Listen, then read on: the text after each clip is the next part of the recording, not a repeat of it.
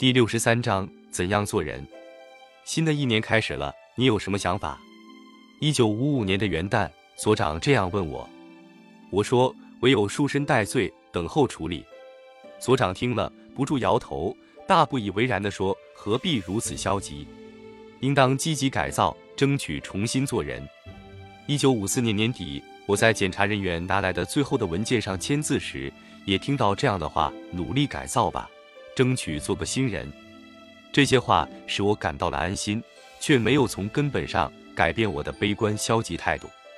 我陷入了深深自卑的境地里，相形之下，对于宣判的担心倒在其次了。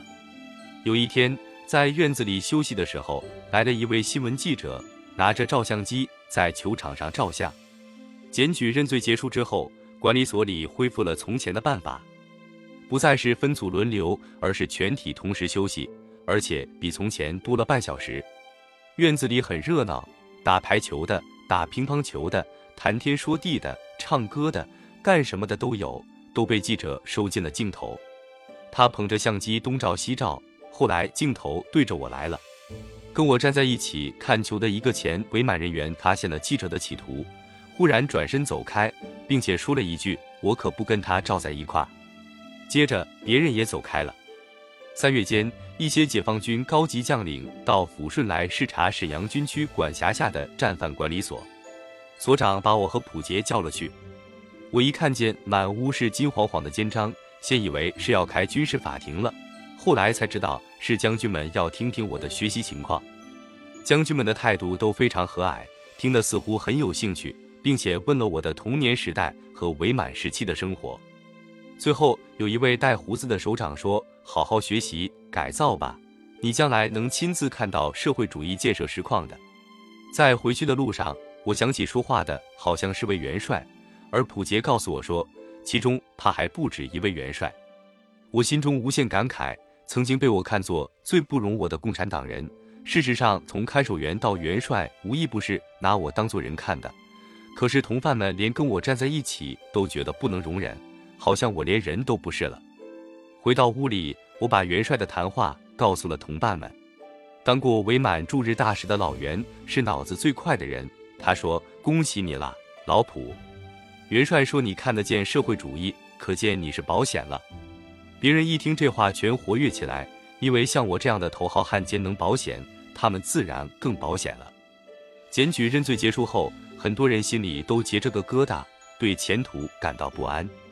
宝宪从开始检举认罪以来就没笑过，现在也咧开嘴，亲热地拍着我的肩膀说：“恭喜恭喜，老普！”检举认罪结束后，不但在院中休息时不禁止交谈，而且白天监房不上锁，偶尔也有人串房门，因此这个喜讯很快地传到了别的组，一所里全知道了。到了休息时间，院子里还有人在议论。我这时想起了我的侄子们和大李。从检举认罪以来，总不爱搭理我。这个消息必定也会让他们高兴，可以用这个题目找他们叙叙。我听到了小顾唱歌的声音，这个最活跃的小伙子，跟看守员和卫兵们已学了不少的歌曲，现在正唱着《二小放牛郎》这支歌。我顺着声音，在操场角上的一棵大树旁找到了他和小秀。可是不等我走到跟前，他们已离开了那地方。四月间，所方让我们一所按照七所日本战犯那样选举出了学委会。学委会是在所方指导下，由犯人们自己管理自己的学习生活的组织。学习与生活中发生的问题，学习讨论会和生活检讨会的情况，由他负责集中起来向所方反映，并且要提出他的看法和意见。学委会有委员五名，由选举产生，经所方认定。除一名主委外。四名委员分工管学习、生活、体育和文娱，各组的学习组长和生活组长跟他的学习委员和生活委员每天联系一次，汇报情况。这个组织的成立让犯人们感到很兴奋，觉得这是所方对我们的改造具有信心的证明。有些人从这上面更意识到了思想改造是自己的事。后来事实证明，这个组织对我们的改造具有重要意义。不过，在他刚成立的那段时间里，我的心情却跟别人不一样。这五名委员中有两名是我的家族，他们是在检举时对我最不留情面、最使我感到无地自容的人。一个是老万，担任主委；一个是小瑞，担任生活委员。学委会成立不久，便通过了一项决议，要修一座运动场。我们原先用的运动场是日本战犯修的，现在要自己平整出一块地方做我们一所的运动场。生活委员小瑞负责组织了这次劳动。第一次上工，我就挨了他一顿当众申斥。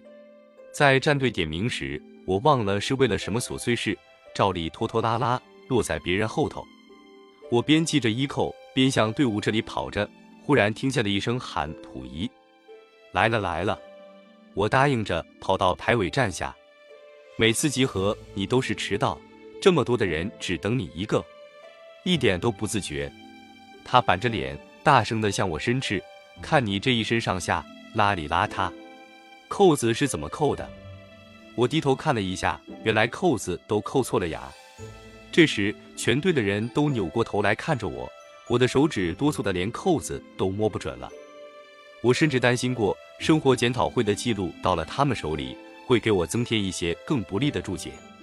这时，我们组里的生活检讨会已经很少有从前那种不是吵嚷一气，就是彼此恭维一番的情形了，比较能做到言之有物，至少是比以前采取了较为认真的态度。其原因，一则是有些人去掉了思想负担，或者是对改造有了些认识，因而出现了积极性；另则是像过去那种隔靴搔痒的发言。到了学委会那里，首先过不了关。我这时对生活检讨会感到的变化，是别人对我发言完全没有了顾忌。特别是由于新编进这组来的伙伴中，有一个是最熟悉我的大力，而且当了生活组长。人们批评起我的缺点来，经他一介绍分析，就更能打中要害，说出病根。有了大理的分析介绍，加上同组人提出的事实材料。在经学委会里，老万和小瑞的注解，我还像个人吗？我从前在遇到外界的刺激，感到十分沮丧的时候，有时自怨自艾，把这看作是自作自受；有时则怨天尤人，怨命运，怨别人诚心跟我过不去。最早的时候，则怨共产党，怨人民政府，怨所方。现在我虽然也怨天尤人，但更多的是怨自作自受，对共产党和政府，对所方。却越来越怨不上了。在检举认罪期间，我看完别人给我写的检举材料，知道我一切不愿人知道的全露出来了，政府方面原先不知道的全知道了。想不到我竟是这样的人。照理说，即使不报复我，也要放弃改造我的念头。可是检查人员、所长以至元帅却仍对我说，要学习改造，重新做人。而且这种意思贯穿在每个工作人员的思想中，表现在每件具体事实上。操场完工后，学委会决定再美化一下我们的院子，要栽花修树、清除杂草、电瓶挖坑，迎接五一节。大家都很高兴地干起来了。我起先参加电大坑的工作，将看守员说我眼睛不好，恐怕掉到坑里去，便把我的工作改为拔草。我被分配到一块花旗边上。干了一会儿，蒙古人老郑走到我身边，忽然一把抢走我手里刚拔下的东西，大叫大嚷起来：“你拔的是什么？呵，不是叫我拔草吗？这是草吗？你真会挑，拔的全是花秧子。”我又成了周围人们视线的焦点。我蹲在那里，抬不起头来。我真愿意那些花草全部从世界上消失掉。你简直是个废物。老郑拿着我拔的花秧子，指着我继续叫嚷。这时，将看守员走过来了，他从老郑手里接过花秧子，看了看，扔到地上。你骂他有什么用？他对老郑说：“你应该帮助他，教给他怎么拔，这样他下次才不会弄错。”想不到还有人认不出花和草来。老郑讪讪的，我原先也想不到，那用不着说，现在看到了。就要想办法帮助。从前我脑子里这想不到三个字，总是跟可怕的结论连着的。想不到溥仪这样蠢笨，不堪就要；想不到溥仪这样虚伪，这样坏，不能改造；想不到溥仪有这样多的人仇恨他，不可存留。现在我在想不到这三个字后面听到的却是现在看到了，就要想办法帮助。而且是不止一次听到，不止从一个人口中听到，而且说的还不仅是要对我帮助。有一天，我的眼镜又坏了，我经过一番犹豫，最后还是不得不去求大力，请你帮帮忙吧。我低声下气地对他说：“我自己弄了几次，总也弄不好，别人也不行，求你给修修。你还叫我伺候你？”他瞪眼说：“我还把你伺候的不够吗？你还没叫人伺候够吗？”说罢，他愤然躲开了我，从桌子的这面转到另一面去了。我呆呆地立着。恨不得一下子撞在墙上。过了没有两分钟，只见大力从桌子那面又走回来，气哼哼地拿起了我的眼镜，说：“好，给你修。不过可要说明，这不是为了别的，不过为了帮助你改造。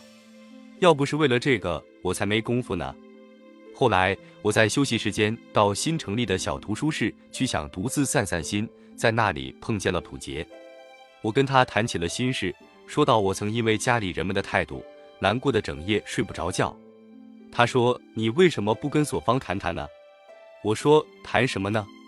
人们从前受够了我的罪，自然应该恨我。”普杰说：“我听说索方也劝过他们，应该不念旧恶，好好帮助你。”我这才明白了大理为什么带着气又从桌子那边转回来。我那时把帮助分作两类，一类是行动上的，比如像大理给我修眼镜。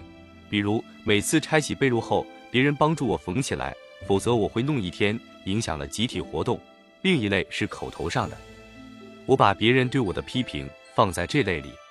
索邦常常说要通过批评与自我批评交换意见，进行互相帮助。